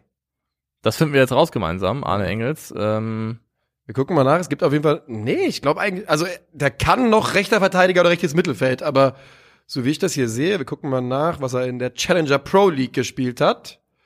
weil das wäre Viel noch rechtes Mittelfeld und offensives Mittelfeld. Genau, ich glaube, er hat öfters außen gespielt und vielleicht nicht diese, diese Achterrolle, die jetzt beim FCA er einnimmt. unglaublichen Scoring-Output auch da. Ähm, Also. So oder so ist es wirklich schwer zu erklären, wie so ein Spieler, der innerhalb von zehn Spielen gezeigt hat, dass er obviously brutal talentiert ist, dass der für den Preis wechseln kann in die Bundesliga, ist eigentlich völlig absurd. Ja. Ähm, aber er macht riesengroßen Spaß, weil die Balleroberung ist klasse, der Pass ist perfekt und der hat auch genau die Schärfe und die Temperierung, dass eben Lacroix, der es versucht, dann auch nicht mehr dazwischen kommen kann. Also ähm, Arne Engels ist ein absoluter Gewinn für in erster Instanz den FC Augsburg, aber in zweiter Instanz auch für die Bundesliga. Und man muss ja dazu sagen übrigens, dass während der FCA hier die Führung auf zwei Tore hochschraubt, der VfL Wolfsburg gefühlt im Minutentakt Großchancen hat. Also Ist völlig absurd, Die- dass die die- liegen lassen. Das geht nur in eine Richtung und der VfL spielt das sehr, sehr ordentlich. Eine der besten Offensivleistungen, die ich diese Saison gesehen habe. Aber sie machen eben das Tor einfach nicht. Ähm, und das Ganze ändert sich dann wirklich, wirklich spät. Es ist Luca Waldschmidt in der 83. Minute nach einem Assist von Maxi Arnold, selbstverständlich, Ja. der den Anschluss macht. Und äh, den Ausgleich besorgt dann hinten raus, hol mich Felix nochmal ab. Mecher. Stimmt, wo äh, Gikiewicz ähm, das Ding Muss schon er unterläuft, muss Ja, er haben. muss er also haben, finde ich auch. generell, also wir müssen jetzt nicht über Gikiewicz reden, aber wenn man die Saison durchgeht, vom Gefühl her hätte ich gesagt, er hatte schon ein paar krasse Patzer drinne. Ich glaube, das ist Rafa Gikiewicz. Ich glaube, das, ich glaube, so sieht das aus, wenn man Das bei ist Mickey. Union durchschaut und wenn man seine ganze Karriere durchschaut. Ich glaube wirklich, das ist einfach so einer von diesen Keepern, die dir an einem Tag eine 10 von 10 Performance liefern können, wo du sagen kannst, das ist Courtois im Champions League Finale Ja. like und am nächsten Tag denkst du, was machst du, Junge? Warum kannst du den Ball nicht fangen? Er ist nicht euer allzeit geliebter Manuel Neuer. Ja, bisschen, macht ein bisschen auf, äh, Macht bisschen auf Ski, macht bisschen auf. macht ein bisschen auf Piplitzer, macht ein bisschen auf, ja. Nee, nee, so ist es nicht. Ähm, 2 zu 2 geht es am Ende aus und für den VfL natürlich im Angriff auf die europäischen Plätze zu wenig und wenn man so möchte, auch für den FCA ein bisschen zu wenig, wobei das stimmt eigentlich nicht. Der FCA inzwischen sieben Punkte vor einem Ja. Augsburg wird's auch nicht, wird auch nicht mehr da reinrutschen. Da ist einfach die Qualität auch zu groß, die Mannschaft ist zu stabil. Ähm, es ist halt ärgerlich aufgrund der Tatsache, dass die Gegentore so spät fallen, dass du noch hergibst, aber dass Wolfsburg hier einen Punkt holt, ähm, das ist alleine schon hoch, hoch verdient. Wolfsburg jetzt, glaube ich, fünf Spiele ungeschlagen, aber drei davon unentschieden. Und ähm, in all diesen drei Unentschieden vom XG-Wert teilweise die klar bessere Mannschaft gewesen. Also ich muss wirklich sagen, dass sich über die Chancenverwertung hinaus die Vorwürfe, die ich Wolfsburg aktuell machen kann, echt in Grenzen Sind halten. gering, ne? Ähm, Was ich ganz spannend finde, ein Mecher macht das Tor und einer von den Leuten, die auch eine große Chance hat, der betrifft, glaube ich, auch den Pfosten, ist Janik Gerhardt unter anderem. Ähm, die Achter von VfL Wolfsburg und deren Rolle in Kreieren von Abschlusssituationen für den VfL. Alle drei, also Swanberg, Yannick Gerhardt und Felix Mecher, gehören bei ähm, Ballkontakten im gegnerischen Strafraum zu den besten 20 Prozent, oder also besten 20 Prozent in den äh, Top 5 Ligen Europas für Mittelfeldspieler. Also die tauchen da einfach extrem viel auf und ich finde, das sind auch alles drei Spieler, die gut darin sind, diese, mh, diese gut getimten Läufe in die Box zu machen, spät reinzukommen, ähm, ohne klar zugeordneten Gegenspieler. Also fällt mir bei Wolfsburg schon auf. Swanberg ist für mich eine der, der, mein, der schönsten Überraschungen in dieser Saison, weil, und das kann auch daran liegen, dass ich mich da falsch informiert habe, aber ich hatte Swanberg in einem Profil über ihn als eher äh, defensiv versierten Spieler. Ähm, Kaputtmacher. Genau, wirklich. Als, als wirklich, als fiesen Kovac-Spieler hatte ich ihn halt einfach äh, verortet. Und dessen Offensiv-Output beim VfL, das ist schon aller Ehren wert. Ähm, übrigens, Wahnsinn, ich habe Swanberg nämlich am Samstag immer angeschaut, wurde er in seiner Profikarriere schon über zehn Einsätze gemacht hat, sind linkes Mittelfeld, rechtes Mittelfeld, offensives Mittelfeld, defensives Mittelfeld, zentrales Mittelfeld und rechter Verteidiger. Ich hätte jetzt fast noch Innenverteidigung Er hat erwartet. Mittelstürmer schon kommen. gespielt, hängende Spitze gespielt, Mittelstürmer schon gespielt. Als Mittelstürmer hat er fünf Spiele, fünf Tore. Uiuiui, aber für wen? Ich guck gerade nach, das ist für die U21 äh, von äh, Malmö passiert, größtenteils. Unter anderem Paris Saint-Germain so ein eingeschenkt. Uiuiui, nicht schlecht, nicht schlecht. Aber ja, und also man muss auch sagen, glaube ich, das ist einmal Qualität von Spielern wie Gerhard, Mecher und Swanberg, aber ich glaube auch, dass es von Kovac und Wolfsburg explizit so gewollt ist, dass eben die Achter da diese Läufe in die Box starten und in Abschlusssituationen kommen. Das äh, würde ich auch ganz klar so sagen. Und guckt man sich die Heatmaps der jeweiligen Spieler an, gerade Yannick Gerhardt und äh, Swanberg an, dann sieht man auch genau das. Ähm, die tauchen immer wieder auf und sollen in Abschlusspositionen gebracht werden. Und an diesem Wochenende hat das nicht ganz so gut geklappt, wie man sich erhofft, aber am Ende wenigstens nicht verloren. Das war übrigens komplett klar, ähm, denn ich habe mir natürlich aus Eintracht-Sicht wäre natürlich eine Niederlage des VfL gut gewesen. Und als die in der 83. den Anschluss machen, habe ich schon gedacht, das, die Ah, machen ja, hier ja, doch. Ja. und so sollte es kommen. So, wir gehen weiter. Wir gehen zum nächsten Spiel. Schalke verliert 0 zu 3 gegen Leverkusen. Es ist von Minute 1 an klar, welche Mannschaft hier besser ist. Schalke hält mit viel, viel Kampf, viel, viel Leidenschaft wirklich ordentlich dagegen, aber es reicht am Ende nicht. Und Leverkusen gewinnt 3 zu 0 auswärts äh, nach dem Heimsieg gegen die Bayern, also die zweite Top-Mannschaft äh, oder Top-in-Form-Mannschaft geschlagen. Musst erstmal schaffen, ne? Da ist ja auch dann der Bundesliga-Rookie des Monats aufgelaufen, Henning Matriciani. Ja. Äh, Auch an dem musst du erstmal vorbeikommen. Ist dann Schnellster Spieler in diesem Spiel. Ja, Wahnsinn. Ja. Wahnsinn. Also, aber auch, wo, wo ich sagen würde, wahrscheinlich braucht er auch eine gewisse Zeit, bis er das, den Speed erreicht. Weil Ja. es gab ein paar Momente, wo er also aus dem Stehen heraus gegen Frimpong verteidigt und ähm, in einer Art und Weise stehen gelassen wurde, die jetzt nicht nahegelegt hat, dass er zumindest innerhalb von einer Sekunde auf die Geschwindigkeit kommt, die da angezeigt wurde. Ja. Ähm, also Antrittsstärke weiß ich jetzt nicht, aber die Endgeschwindigkeit offensichtlich sehr, sehr gut. Frimpong ist ein gutes Stichwort. Absolut Wahnsinn, was der spielt, generell in der Saison. Und Unglaublich. Frimpong, also da ist für mich eigentlich nur die Frage, was ist der nächste Schritt, wo geht's hin? Ja, Weil- also der, der Überall, alles. Der wird ihn gehen. Der wo, wird wo er hin will, ich, in meinen Augen geht jeder Verein. Es gibt nicht zu groß für Frimpong in meinen Augen. Ich glaube, ähm, Sky is the limit für den Jungen. Ich muss nur sagen, also in dem Spiel, er generiert 1,06 XG, 0,43 Expected Assist, hat 5 von 8 Dribblings erfolgreich abgeschlossen, hat ein Tor gemacht, von seinen Duellen am Boden 13 von 20 gewonnen, vier Chancen kreiert. Und ich finde das so absurd, das war schon bei der WM, glaube ich, so, aber auch jetzt noch, wie wenig Beachtung er in der Nationalmannschaft findet von, von Oranje. Also er ist ja jetzt Ja. sogar, also hat er dann clevererweise das Ding auch abgesagt, glaube ich, aber er war ja eingeplant für die U21. Das ist ja frech. Das also, ist wirklich eine Frechheit. Ronald Koeman ist eh ein Vogel, das kann man mal sagen, wie es ist. Das ist ein 100%. Vogel und ich glaube auch, dass es Bundes- oder Na- Nationaltrainer gibt, die dann teilweise einfach auch nicht wirklich hinschauen, denen das auch teilweise ein bisschen egal ist und die dann ihr Bild von einem Spieler haben und vielleicht sind sie auch zufrieden mit dem Material, was schon vorhanden ist. Ja, aber das ist aber der, bekloppt. der Umgang mit Frimpong auf Nationalmannschaftsebene ist wirklich lächerlich, weil, also wenn du mich fragst, ob er Denzel Dumfries in die Tasche stecken kann, dann sage ich dir aber 100%. dreimal 100 Prozent, ja. Ja, das ist One-Man-Freight-Train. Das ist, wenn der, also, das ist ein, ein Feature in der Offensive und ja auch defensiv, was der zulaufen kann. Ähm, so einen Spieler zu haben, das ist einfach Gold wert. Und man, wir sehen es in der Bundesliga seit inzwischen anderthalb Jahren, äh, zumindest auf absolutem Top-Level.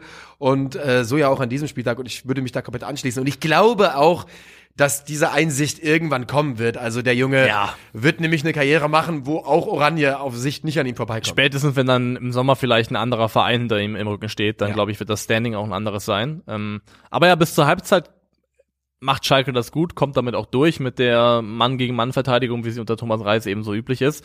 Dann stellt Leverkusen so nach der Pause so ein bisschen um. Ich glaube, bauen mit vier Leuten hinten auf, ziehen das Spiel ganz früh schon in die Breite und ähm, ziehen damit auch irgendwo Räume, die Schalke nicht mehr so richtig geschlossen kriegt. Sie können es einfach nicht, du kannst, sie können es einfach läuferisch nicht leisten, was Leverkusen ihnen abfordert. Ähm, Ja. Genau, weil eben Leipzig, weil wir wissen ja von Schalke, das haben wir schon ein paar Mal gesprochen, dass sie übers ganze Feld am liebsten Mann gegen Mann äh, sagen, check me, komm ran, Alter. Ja. Und Leverkusen lässt die da gerade in Halbzeit zwei wirklich, da hat, hat man wirklich das Gefühl, man kann den, den Schalkern zwischenzeitlich die Frustration auch ansehen, Genau, wie, wie und die es da ist, hinterherlaufen. es ist eine äh, Strategie, die ja offensichtlich auch in den letzten Wochen und Monaten durchaus erfolgreich sein kann, gegen Mannschaften, die spielerisch limitiert sind und von denen gibt es in der Bundesliga einige. Aber wenn du halt, wenn du es halt gegen Leverkusen machst und dann die Jungs dann, die du eins gegen eins zustellen willst, halt Frimpong sind, Diaby, Florian Wirtz, auch ein Adli, dann stößt du irgendwann auf eine Qualität, wo diese Spieler schwierig. einfach Mittel und Wege finden werden, auch mal ein eins gegen eins Duell für sich zu entscheiden, mit einem cleveren Laufweg einen Raum zu öffnen und dann kriegst du es einfach nicht hin, dann kriegst du nicht kompensiert und ist auch in Ordnung. Das ist halt bitter, dass dann, glaube ich, das erste Gegentor, glaube ich, ein Produkt ist von einem sehr, sehr fahrlässigen, ähm, ja, Befreiungsschlag von Salazar direkt in die Füße von Tabsoba. Der spielt einen herausragenden Pass in die Tiefe, muss man sagen, auf Diaby, der nur noch quer liegt auf Frimpong, der dann das 1 zu 0 macht. Salazar ist auch ein Thema. Wir mögen ihn beide. Aber ich finde, also mein größtes Problem bei ihm, bei der Frage, wie Bundesliga tauglich ist er, ist, dass ich finde, dass er einfach langsam im Kopf ist. Dass er einfach D- Ich Dinge, verstehe komplett, warum er jetzt immer wieder überraschend in Anführungszeichen aus dieser Mannschaft rausrotiert in den, in den letzten Monaten. Ja. Ich finde, er ist nicht nur langsam, ja, doch langsam im Kopf ist wahrscheinlich sogar eine sehr, sehr gute Zusammenfassung. also die Handlungsgeschwindigkeit, ja, ja. finde ich, fehlt einfach teilweise. Weil die Bereitschaft ist da, darum geht's nicht. Ja? Und der würde auch, wenn er es raffen würde, sich für Schalke äh, dann in mehr Rückwärtsbewegung zerreißen, aber du hast vollkommen recht, er ist manchmal einfach nicht schnell genug. Diaby Frim, Frimpong, wir haben schon ein paar Mal gesagt, ist ein, und das ist ja nicht, ich würde sagen, es ist der One-Two-Punch, aber das ist es eben nicht bei Leverkusen. Die haben halt noch viel mehr begabte Spieler, aber das ist schon ein Cheatcode ähm, in der Kombination auf jeden Fall. Und Trotzdem, glaube ich, wird Salazar weiterhin eine wichtige Rolle für Schalke spielen, wegen eben des Offensiv-Output, den er dann liefern kann. Ja, weil du auch einfach keine, also du hast ja auch nicht wahnsinnig viele Kreativalternativen. Ne? Ja. Äh, Florian Wirtz macht in der 61. Minute das 2 zu, 2 zu 0 nach Doppelpass mit Adli. Du hast ihn gerade eben erwähnt, auch ein Spieler, den man nochmal hervorheben muss. Und das ist einfach von vorne bis hinten dieses Tor herausragend. Ganz herausragend, inklusive des Wacklers von Wirtz. Die Leute haben, Wirtz hat schon diesen Nimbus von den Spielern, wo die Leute automatisch Panik bekommen, wenn er Ja. den Ball am Fuß hat und anfängt sich zu bewegen. Wo alle sagen, ach du Scheiße, Alter. und äh, ich freue mich sehr, sehr, sehr für ihn, gerade nach dieser Länderspielerfahrung unter der Woche. Scheint ihm wirklich, also damit hat Hansi Flick zumindest recht gehabt, es scheint ihm nicht wahnsinnig krass in die, in die Knochen zu stecken, die, Nee. die Auswechslung da in Köln. Also Leverkusen muss ich sagen, also Schalke verliert hier hochverdient, hochverdient mit 3 zu 0, aber ist auch überhaupt nicht schlimm, weil das ist, ist, sind und bleibt nicht die Spiele, die darüber entscheiden, ob Schalke in der Klasse bleibt. Also Ja. das ist einfach nicht der Maßstab, muss man, so fair muss man sein und ich glaube, über Bayer Leverkusen kann ich nur abschließend sagen, ähm, ihnen gehen, glaube ich, in der Saison einfach hinten raus die Spiele aus. Ich glaube, wenn die Saison nicht noch acht Spiele hätte, sondern vielleicht noch fünf mehr, Ja. würde ich es absolut für möglich halten, dass die sogar noch ein Kandidat werden, der Richtung Champions League schienen würde. Also ich halte Platz 5 für Leverkusen. Äh, wenn Leipzig weiter stolpert, das sind fünf Punkte Unterschied für komplett Ja. machbar, denn die spielen das absolut souverän und absolut, absolut stabil aktuell. Ähm, der Vollständigkeit halber ist es Serdar Asmun, der noch in der Nachspielzeit per Kopf trifft zum dritten. Davor Henning Matriciani nochmal mit einer äh, ganz hervorragenden Defensivaktion, klärt den Ball auf der Linie. Aber es reicht dann eben nicht für die Schalker. Und du sagst es, es ist kein Spiel, das Schalke 04 gewinnen müsste, sollte. Von daher ähm, kein Grund, sich zu grämen. Aber ab jetzt müssen wieder Punkte her. Es ist vollkommen klar. So, Jetzt ist es Jetzt. Zeit. jetzt ist es Zeit. Es ist Zeit für das Bundesliga-Topspiel. Es ist Zeit für den FC Bayern gegen Borussia Dortmund. Endstand 4 zu 2. 4 zu 2. Und man sagt, boah, das klingt nach einem Spiel, da ging es hin und her, Ja. das war ein äh, offener Schlagabtausch. Den muss man sagen, nicht ganz. Also, das ist wirklich gelungene es Ergebniskosmetik. So muss man es, glaube ich, nennen. Auf jeden Fall. Was ich verrückt fand, waren die Expected Goals, waren extrem gering gemessen daran, was wir da gesehen haben. Ja. Fand, fand ich persönlich. Denn die Bayern dominieren Borussia Dortmund für 80 Minuten nach, ja, wobei vielleicht nicht 80, sagen wir es sind für 70 Minuten dominieren sie Borussia Dortmund auf eine Art und Weise, dass sie in diesen 70 Minuten sieben Tore schießen könnten. Ähm, wir reden gleich noch mal ganz kurz über Oliver Kahn und die Nagelsmann-Geschichte. Ich glaube, das muss man noch mal kurz aufgreifen, Ja. was da so passiert ist. Erstmal gucken wir aber auf dieses Spiel. Ähm, du sagst es, 4 zu 2 geht's aus und es ist absolute Ergebniskosmetik, denn Dortmund wird von den Bayern unter Thomas Tuchel in seinem ersten Spiel absolut hergespielt. Das aber nicht in den ersten 10, 15 Minuten. Genau, deswegen also, sage ich ja 70 ja. Minuten. das trifft es ganz gut, weil absurderweise steht es 3 zu 0, ohne dass der BVB jetzt im Kollektiv so wahnsinnig viel dafür kann. Also Thomas Tuchel hat man ganz klar gesehen, hat einen ähm, konservativeren Ansatz gewählt äh, gegen den BVB, als vielleicht Julian Nagelsmann äh, gemacht hätte. Wir haben gesehen, dass die Bayern sehr oft einfach mit einer, mit einer flachen Viererreihe aufgebaut haben, dass dann, wenn das Spiel vorgerückt ist Richtung Mittelfeld, sind äh, Pavard und Alaba, ach Alaba, ähm, äh, Davies eingeschoben. Und dann war es so ein bisschen so ein 2-3-5, wo dann aber auch ganz klar war, also man hat schon gesehen, dass der Fokus auf Absicherung für mögliche Konterangriffe bei Tuchel ein größerer war, als wir ihn zuletzt auch ähm, öfters mal unter Nagelsmann erlebt haben. Das der- war ja. ganz klar. Also Davies hat vor allem, vor allem Alfonso Davies, finde ich, hat in einer deutlich zurückgezogeneren, konservativeren Rolle gespielt im Verhältnis zu dem, was wir auch von ihm schon kannten. Aber das ist nicht so, dass das jetzt irgendwie ähm, spielerisch sofort die allergrößten Früchte getragen hätte. Der BVB hat sich nur letztendlich, muss man so sagen, selber geschlagen. Denn das erste Gegentor ist einfach nur ein Ball in die Tiefe von Upamecano, ein scharfer Ball, der Ich weigere mich zu glauben, dass Gregor Kobel da dran war. Ich sehe das nicht. Ich seh's auch nicht. Ich sehe in keiner Zusammenfassung, dass Kobel da dran ist. Und über, überall wird das immer noch als Eigentor gewertet. Und der sieht doch eh schon aus wie der absolute Vollidiot in der Situation. Muss man ihm dieses Ich finde, man beraubt auch Upamecano, erstens, und man beraubt auch Leroy Sané, der in einer ganz gönnerhaften Geste den Ball hat durchrollen Genau, lassen, weil er dachte, komm, auch. ich lasse das Tor für Dayo. Ja. Und ähm, da finde ich, hat man definitiv die falsche Entscheidung getroffen. Aber das 1 zu 0 ist eben dieser, dieser absolute Querschläger von Coburn. Das ist ja auch symptomatisch, dass der Spieler, der so eigentlich neben Jude Bellingham, finde ich, fast sinnbildlich für die ähm, mentale Elite des BVB steht, was so ähm, ja einfach Top-Level angeht und auch da zu sein in großen Momenten, dass es der Spieler ist, der eben hier einfach einen sehr, sehr schlechten Tag erwischt. Denn beim zweiten Tor kann er nichts dafür, ist ein Eckball, Matthijs de Licht setzt sich gegen Schlotterbeck durch und ähm, dann ist es Thomas Müller, Der trifft mit jedem Körper sein. der, ist alles ja, egal. Ja. Das ist dem vollkommen egal ist, womit er trifft, aber er trifft. Und er trifft dann eben auch nach 23 Minuten zum 3 zu 0, wo es ein Sané-Abschluss ist, den Kobel zwar pariert, aber eben auf eine Art und Weise, die halt Thomas Müller eine Chance gibt, den, äh, den Nachschuss reinzusetzen. Lässt einfach ein bisschen zu sehr in die Mitte abprallen. Festhalten ist schwierig bei dem Ball, aber weiter nach außen, dann ist Müller geschlagen und dann kann er da nicht da sein.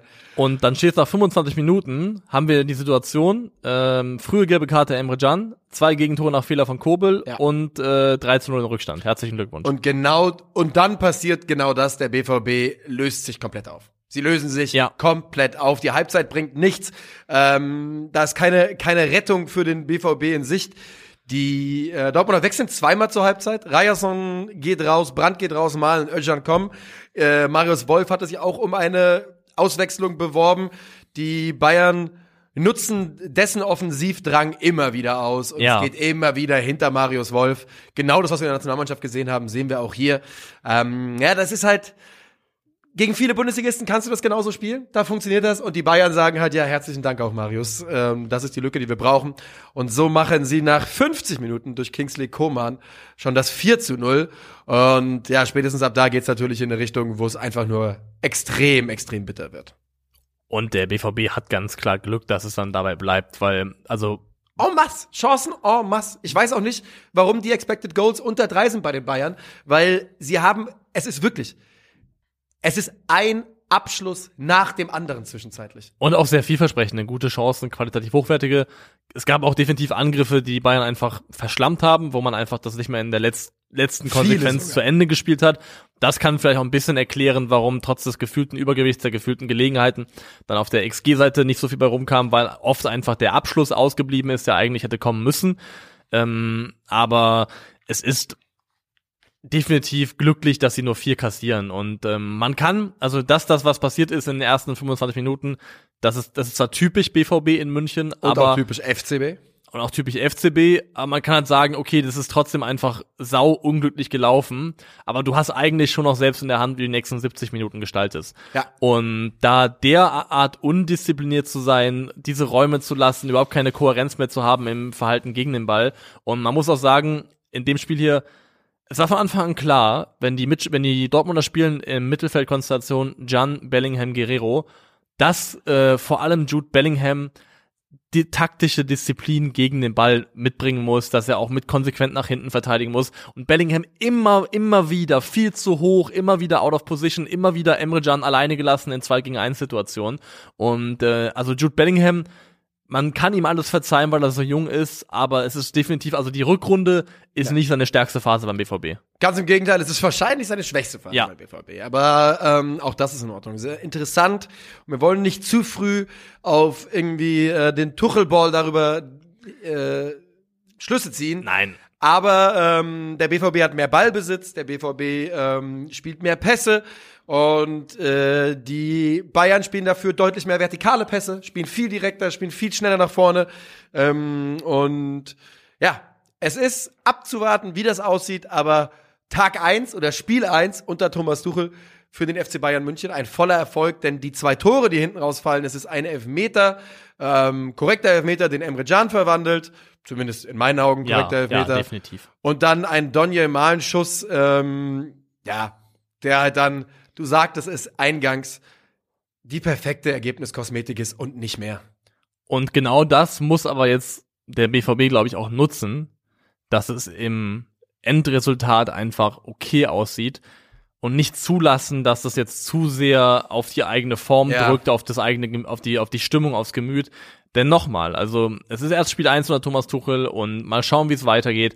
Aber es ist absolut möglich und denkbar, dass in den verbleibenden acht Spielen der FC Bayern noch einmal Punkte lässt und du musst nur einmal da sein. Ich Ja. möchte echt nochmal Noch sagen, diese Meisterschaft wurde, wurde und wird nicht über das direkte Duell entschieden. Von daher darf man das nicht zu sehr an sich ranlassen, glaube ich. Meine Frage an dich ist jetzt, ähm, das ist eine wichtige Frage. Ja. Was bedeutet für dich eigentlich Mir Samir? Also, allerdings, also, man muss da auch aufpassen, dass man da keine Grenzen überschreitet bei der Frage, weil du hast ja mal gesagt, ich hätte mir Samir mit Füßen getreten und ich weiß bis heute noch nicht genau, was du damit meinst. Ich habe manchmal das Gefühl, du hast dich da irgendwie zum Chefkritiker des deutschen Fußballs aufgeschwungen, über den einen oder anderen Umweg, ja. Und äh, Ich habe gerade einen Moment gebraucht und dachte, gerade, du, du meinst es wirklich ernst, dachte ich kurz. Oliver Kahn, Lothar Matthäus, der große, der große, ja, das große Duell an der Seitenlinie vor dem Spiel. Ganz, ganz großartig. Oliver Kahn und äh, Lothar Matthäus streiten sich über die Art und Weise, wie kommuniziert wurde bei der Entlassung von Julian Nagelsmann. Ähm, das läuft folgendermaßen ab. Oliver Kahn sagt, wir haben zu jedem Zeitpunkt die Wahrheit gesagt und Lothar Matthäus sagt, ist das so? Weil ihr habt doch Jürgen Nagelsmann gar nicht versucht zu erreichen an Ja. dem Abend, als die News gebrochen sind, sondern erst am nächsten Tag. Darum hat Lothar Matthäus, äh, hat Kahn gesagt, hahaha, das stimmt doch nicht. Brazzo hat doch schon im Doppelpass gesagt, dass wir es gemacht haben. Und daraufhin meldet sich in der Halbzeit vom Spiel das Management von Jürgen Nagelsmann und Sky zitiert sie mit, es gab keinen Kontakt und keinen Kontaktversuch der Bayern. Das Management von Jürgen Nagelsmann hat, hat nach diversen Gerüchten selbst bei Hassan Salihamidzic Ja. angerufen. Es ist eine ganz also eine Schlammschlacht. Es ist absolut mh, ganz wunderbar, ganz wunderbar. Es ist auch schön zu sehen oder, oder spannend zu sehen, ähm, weil das ist ja, der FC Bayern galt ja als Julian Nagelsmanns Traumverein, wie schnell das auch einfach, also Geschichte ist. Also jetzt, weil jetzt ist ja, das sind ja jetzt offene, äh, offene Bandagen jetzt, oder harte Bandagen, die da rausgeholt werden. Also jetzt ja auch das Management von Nagelsmann, das dann eben auch mit einsteigt, weil man hätte ja einfach auch das Ganze aussitzen können, sich gar nicht daran beteiligen, um das einen Streit sein lassen können, den man ähm, Lothar Matthäus und Oliver Kahn überlässt, der auch auf die Frage hinausläuft, lief letztendlich, wer kennt mehr Leute beim FC Das Bayern? war so geil. Lothar Matthäus sagt, ich kenne Leute, die kennt der Olli vielleicht Ja. überhaupt nicht und die wissen, wie das ist. Und ich dachte, ja, Das war früher, das war, früher ein großes Thema. Wer kennt jemanden? wer kennt wen? Also, ja, ja, da war ich ja auch. Wirklich, Äh, ja? ich war bei Wer kennt wen, Ich ja. habe das, den, den, den Schlenker habe ich nicht mitgemacht bei Social Media. Ich war StudiVZ, aber wer kennt wen habe ich nicht mitgegangen. War das vorher oder nachher? Eher davor fast, ne? Na, boah. Das ist jetzt schwierig. Social Media, Timeline kriegen wir heute nicht mehr hin. Nee, aber ich, ich war bei Wer kennt wen und das, das war da auch die entscheidende Frage, wer kennt eigentlich wen? Ja. Und äh, Lothar kennt anscheinend Leute. Die es ist sehr, sehr, sehr, sehr spannend, dass äh, Lothar Matthäus hatte sich eine sehr, ähm, sagen wir auch, giftige und harte Frage in Richtung Oliver Kahn im Vorfeld zurechtgelegt, aber dann ist Oliver Kahn off-script gegangen und Hat hat, geantwortet. Und hat geantwortet Das ist und, halt immer dumm, ne? und eine Für Gegenfrage an Lothar Matthäus Ja. gestellt und also, ich meine es gar nicht böse, Er hat 45 Minuten gebraucht. Aber- An seine Antwort kam in der Halbzeit dann. Die kam in der Halbzeit, ja. Man muss schon sagen, also, also auf rhetorischer Ebene ist Lothar Matthäus wie diese Ziegen, die wir mal erschreckt, dass sie einfach so seitlich umfallen und erstmal da liegen. Ähm, das ist, Stimmt wirklich. die brauchen dann eine Weile, um wieder klarzukommen. Ähm, aber es war gutes, es war gutes Fernsehen. Das kann Es man war sagen. Es war gutes wunderbar. Fernsehen. Und was aber so, ne, das darf man jetzt nicht vergessen.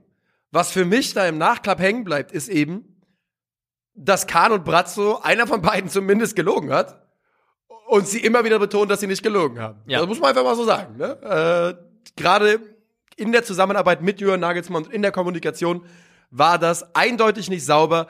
Und die schönste Erkenntnis in dieser Saison, in der der FC Bayern vielleicht dann doch wieder Meister wird, ist, der FC Hollywood ist zurück. Ja. Und Brazzo, Kahn und die Bayern, das ist eine, eine hochexplosive Mischung, auf die ich, an der ich mich erfreuen kann, auf jeden Fall. Ja, und ain't no way, dass nicht auch Thomas Tuchel in dieser Gesamtkonstellation äh, Konstellation noch irgendwas liefern wird in den nächsten Monaten. Auf jeden Fall. Also, Ich bin auch, ich bin wirklich davon überzeugt, dass es wirklich die Tuchel-Seite war, die äh, die Informationen durchgesteckt hat. Es macht einfach am meisten Sinn.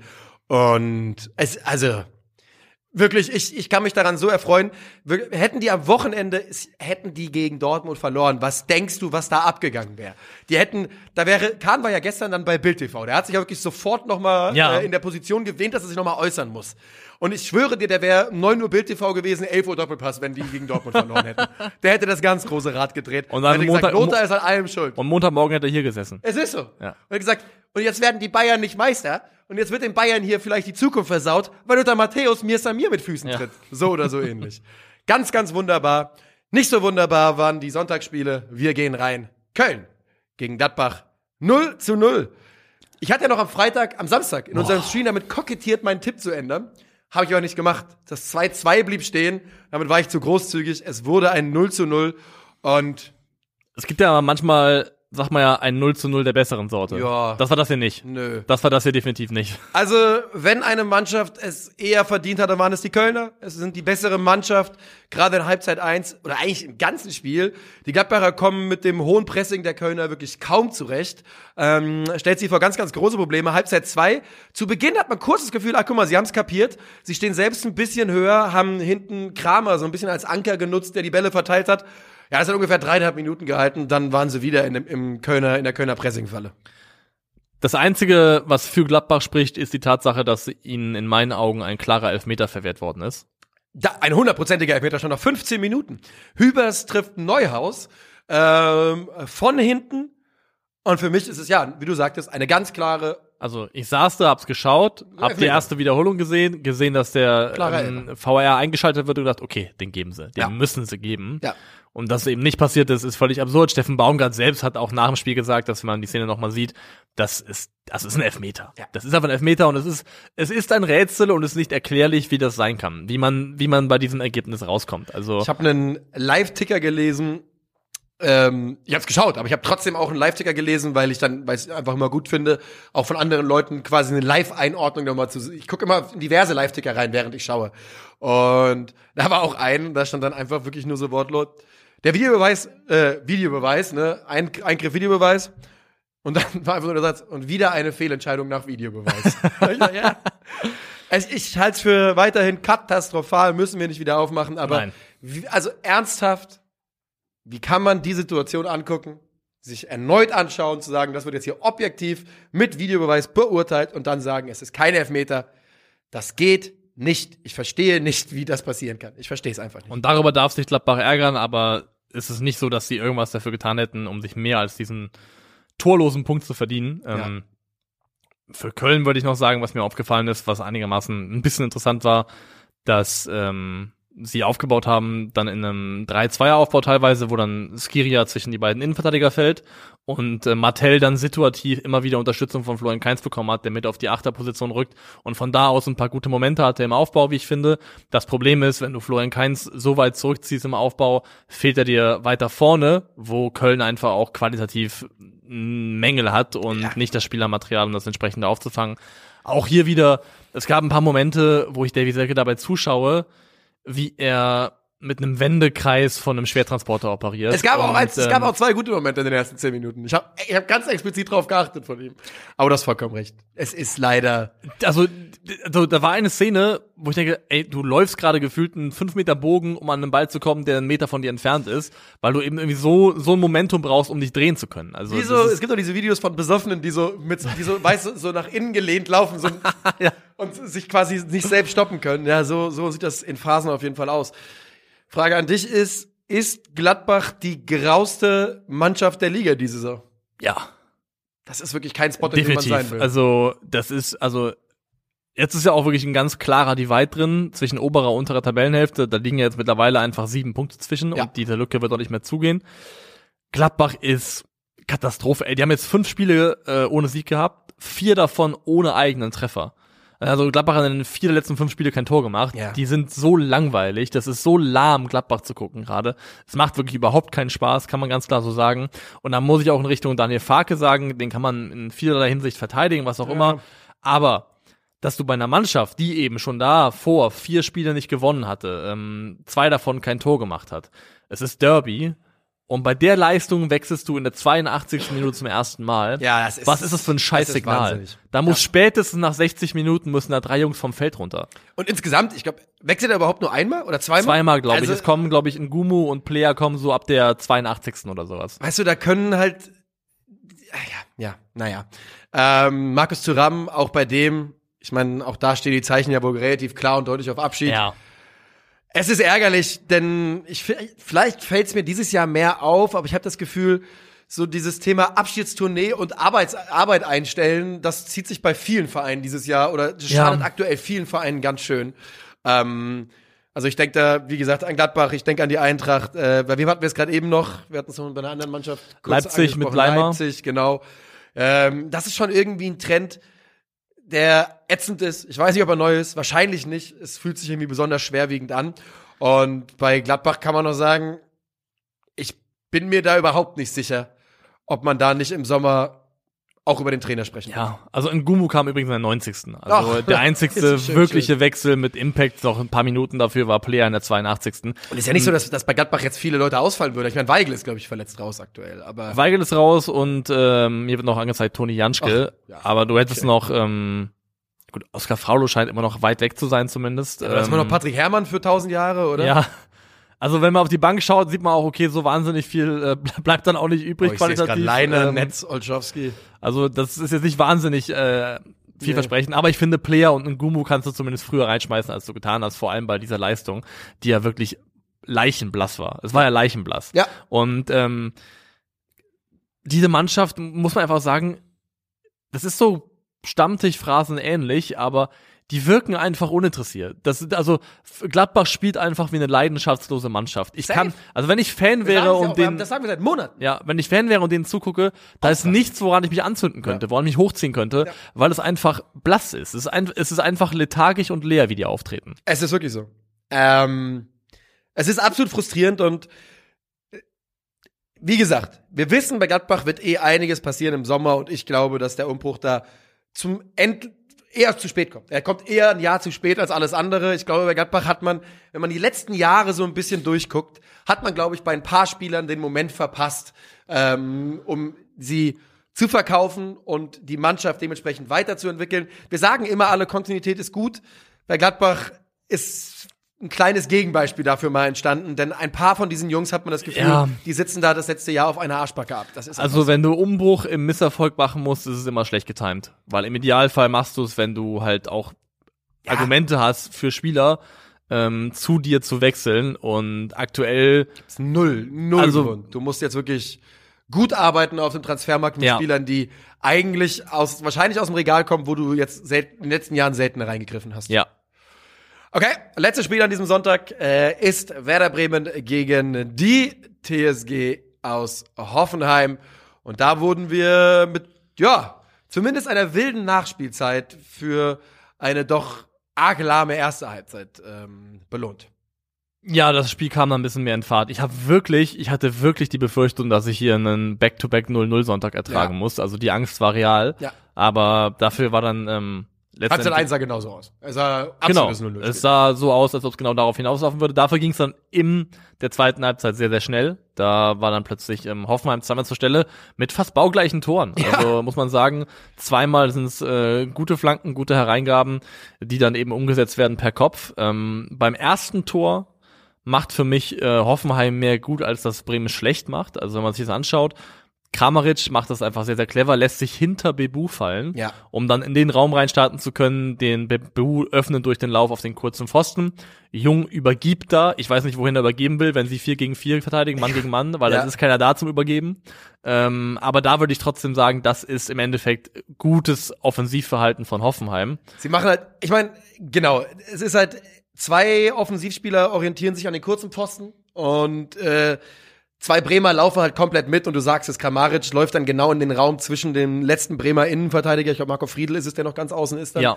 ähm, läuft da halt ein und auch das kann man verteidigen, aber das war schon clever von Hoffenheim, das war schon gut gemacht und das war auch Absicht, dass da zwei Leute sich so vehement und mit so viel Tempo zum, zum ersten Pfosten orientieren und Sandro Wagner hat natürlich eine Sache gesagt, es ist halt so, du kannst natürlich in einem Bundesligaspiel, du kannst nicht Flanken verhindern. Es wird immer Flanken geben, Ja. die in deinen 16er kommen und dann geht's eben darum, wie du das in der, äh, im 16er verteidigst und das kann man sicherlich besser machen, aber du sagst es, das war vor, vor allem gut von Hoffenheim. Genau, und das würde ich halt klar kontrastieren zum 2 zu 0, wo ich da schon deutlich eher einfach die mangelhafte Verteidigung von Werder in, ähm, in den Fokus nehmen würde. Denn da ist es ja so, es ist letztendlich Mitchell Weiser, der das direkte Duell gegen Baumgartner verliert, das dann zum 2 zu 0 führt. Aber Weiser hätte zum Beispiel, wenn die Flanke länger gekommen wäre, im Rücken auch noch Angelino gehabt, der auch noch frei war. Und ich glaube, Velkovic ist es, der in der Szene letztendlich einfach im Niemandsland deckt. Und das ist wieder das Thema, mangelnde Kommunikation zwischen Innenverteidigern, weil im Idealfall übernimmt Velkovic den äh, Mann, den Niklas Stark, glaube ich, da abdeckt. Ähm, Bebu ist es und Stark kann sich um Baumgartner kümmern und dann kann auch Mitchell Weiser eins zurück und äh, Angelino aufnehmen, der vom Positionsmatch her auch der Spieler ist, den er haben sollte und auch körperlich viel mehr zu ihm passt. Und es ist dann im Endeffekt wieder so, dass Mitchell Weiser derjenige ist, der dann in der Szene scheiße aussieht, aber es ist für mich eigentlich ein Zuteilungsproblem, das von der Innenverteidigung aus aus herrührt und äh, daher kommt. Wir hatten schon mal eine Szene vor ein paar Wochen, wo wir über ein Kopfballduell gesprochen haben, glaube ich, Staphylidis gegen Höhler bei Freiburg-Bochum, Ja. wo Staphylidis der Depp war in der Endkonsequenz, aber auch da die das Zuteilungsverhalten der Bochumer Innenverteidigung dafür gesorgt hat, dass jemand in ein Duell geschickt wurde, in das er eigentlich nicht, nicht hingehört. Die Bremer äh, schlagen aber zurück. Sie wechseln Amos Pieper ein für einen Standard. Der wird geklärt, landet aber wieder beim ausführenden Bremer. Und als äh, Pieper dann ein zweites Mal einläuft, hat ihn niemand mehr auf der Uhr und er schädelt ein zum 1 zu 2.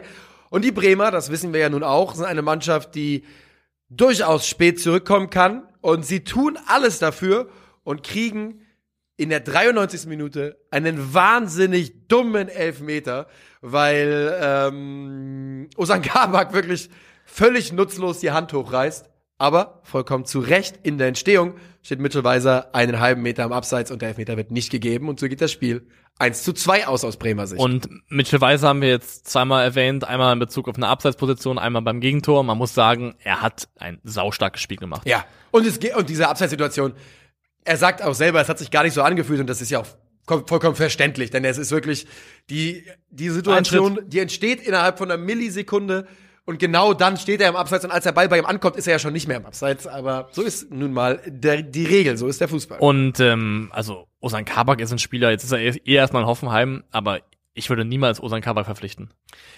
Weil Ich- der, also das ist ja ein, ein Seuchenvogel sondergleichen. Das meine ich gar nicht böse, aber das Level, also jetzt haben wir noch Glück in dem Moment, dass es abseits ist. ja, Aber das Level an Pech, das an den Hacken von Osan Kabak klebt, auch seit paar Jahren, wenn man schaut, dass er irgendwie gefühlt überall abgestiegen ist, außer mit Liverpool.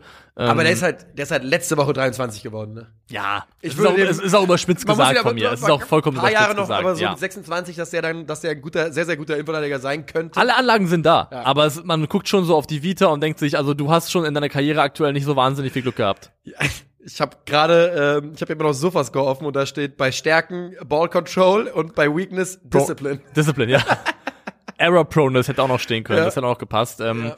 Ansonsten zieht hier auch ohne Sko Hoffenheim das durch, was sich jetzt unter ähm, Matarazzo immer mehr festschleift, die Asymmetrie der Außenverteidiger, Schadarabek deutlich höher, Angelino eher flach im Aufbau und von dort aus dann auch immer wieder ähm, schöne scharfe Pässe, flach diagonal ins Zentrum gespielt, darüber aufgebaut. Und wir haben es eben angerissen, hier kann man es nochmal sagen, dass die Wahrheit ist halt, das haben wir auch schon gesagt, man hat bei Hoffenheim ja eh halb darauf gewartet, dass die Spieler, die dort sind, irgendwann wieder anfangen, einigermaßen ihr normalen Niveau abzurufen. Und in dem Moment, wo sie das tun, hört Hoffenheim ja auch auf, ein Abstiegskandidat zu sein.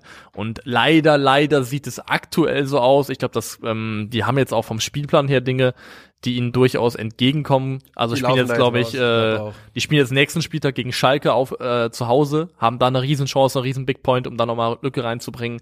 Also Ich finde, ich finde, wenn man einfach guckt, dass das 1-0 ist eine perfekte Flanke von Angelino auf Kramaric.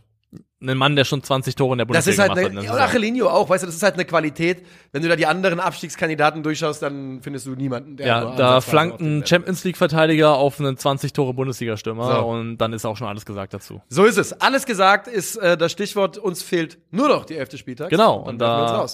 Der einzige Gladbach, der dafür hätte in Frage kommen können, war Jonas Umlin und den habe ich da auch reingestellt. Jawohl. Ähm, von den Feldspielern wirklich niemand. Äh, über rechts kommt Frimpong, Tapsoba und Brooks in der Innenverteidigung, über die linke Seite Unions Roussillon.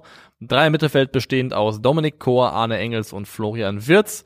Müller hinter den Spitzen und dann die äh, Doppelspitze of Dreams, Nico Heimer liebt sie, äh, Kevin Behrens und Ludovic Ajorke. Guck dir das an, Junge. Ludovica Jörg, der beste Zugang des Winters. Das war's von uns für heute. Wir wünschen euch einen guten Start in die Woche. Ihr hört uns am Donnerstag, Donnerstag nach wieder. den DFB-Pokal-Viertelfinals wieder. So ist es. Bis dahin, macht's gut.